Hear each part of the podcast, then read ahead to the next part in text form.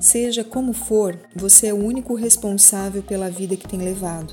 Você está onde se colocou. Tudo é absolutamente mérito seu, por meio de suas ações conscientes ou inconscientes, da qualidade de seus pensamentos, comportamentos e palavras, ou até mesmo pelas crenças que se permitiu ter. Essa afirmação pode parecer muito dura, pode soar até mesmo como uma acusação. Peço que você não entenda dessa forma, mas como uma realidade libertadora. Este trecho que estou lendo é do livro de Paulo Vieira, O Poder da Autoresponsabilidade.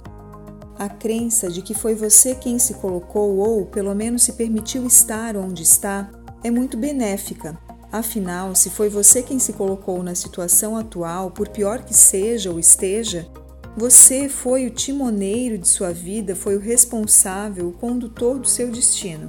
E como condutor, timoneiro, você obteve resultados e não fracassos. Dentro dessa perspectiva, se está insatisfeito com os seus resultados, basta reconhecer que suas escolhas e caminhos não têm sido satisfatórios e então direcioná-los de maneira autorresponsável, objetiva e consciente pois nada é coincidência.